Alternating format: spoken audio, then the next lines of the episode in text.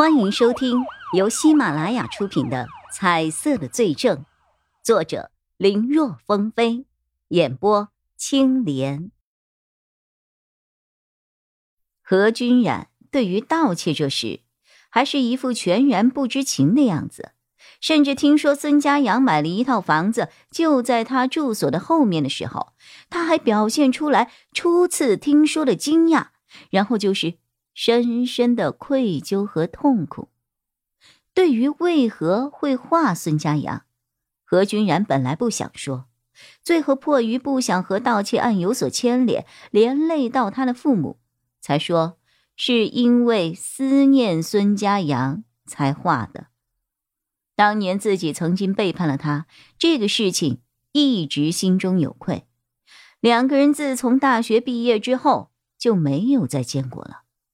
那感觉，那神情，怎么看怎么都不像是演出来的，不然奥斯卡金像奖都可以给他了。有颜色的人没有问题，没有颜色的人却有问题。叶一辉是通过颜色从何君染那里找到了孙家阳的，DNA 对比的结果也是正确的。似乎这一切都朝着好的方向而去，怎么突然又出现了如此颠覆性的一种情况呢？是我误解了颜色，还是真的和宋仁健医生说的一样？这一切只是我的幻觉？不对啊，徐洪成和毕盖厄这两次都是这么被我找出来的呀。一次是幻觉，那两次呢？难道颜色的指引出了问题？那是在什么时候出现问题的呢？难道是从王建玄那次开始的吗？随着最后一个疑问的冒头，叶一辉只觉得心里原本压着的一块大石头，仿佛轻了几分。其实打心里，他不愿意想王建玄是那样的人。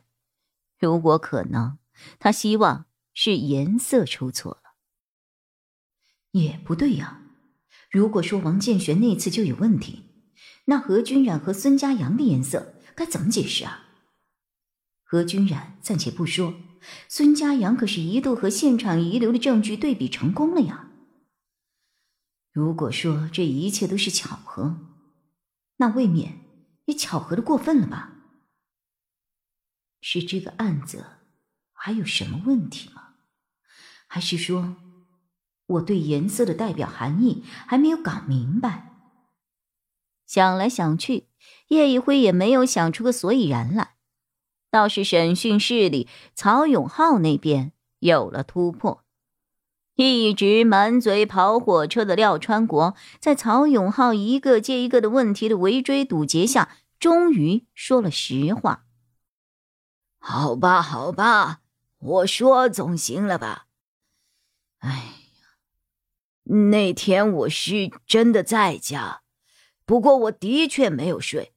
我只是认识了一个半年多的网友，约好那天视频聊天的，说好的十二点，结果他说突然有工作要做，让我等等他。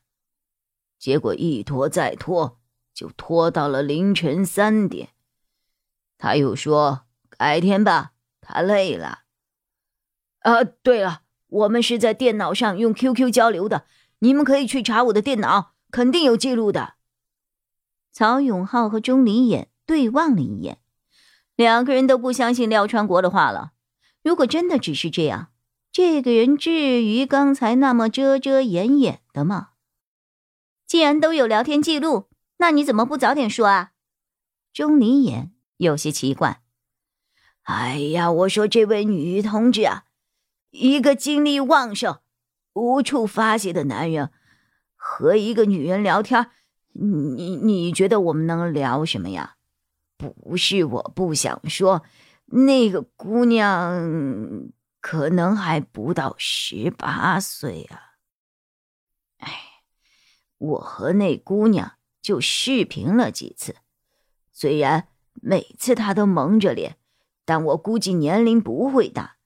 具体多大我也没有问，只是觉得他很年轻。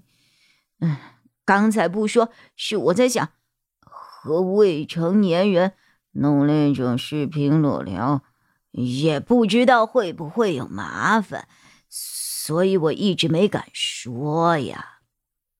本来曹永浩还不太相信，但话说到这个份上，也不由得他不信。如此一来，那廖川国的指纹又为何会在案发现场呢？曹永浩没有着急表态，他问了廖川国的 QQ 号和密码，以及那位和他视频的女子的昵称。曹永浩打电话让还在廖川国家取证的警员去看看。三分钟后，曹永浩的手机响了。什么？没有，你确定吗？曹永浩皱着眉，和廖川国再三核实了女子的昵称后，得到了现场警员的回复，依旧是没有。别说两人的聊天记录了，好友里压根就没有廖川国说的这个人。行啊，挂了电话后，曹永浩看着廖川国的眼神带了几分惊讶。他做刑警二十多年了，各种各样的嫌疑人是见了不少，这次差点让这个人给骗了过去。廖川国起先还没有理解到底发生了什么事儿，这个时候明白了过来，不可能没有啊！我说的都是实话呀。装，你就继续装吧。啊！曹永浩摇了摇头，带人。离开了审讯室，把廖川国一个人晾在了里面。他算是瞧出来了，廖川国已经说谎到达了一定的境界了。明明说的是假话，说着说着，连自己都以为是真的了。想要从廖川国这儿让他主动认罪是不太可能的，只能考虑零口供办案了。如今指纹对比上了。但是只是孤证而已，还需要再找其他的佐证。喂，是我曹永浩，把那三个保姆带过来。曹永浩挂了电话，透过审讯室大门上的小窗看了看里面的廖川国。本集播讲完毕，感谢收听，更多精彩内容请在喜马拉雅搜索“青莲嘚不嘚”。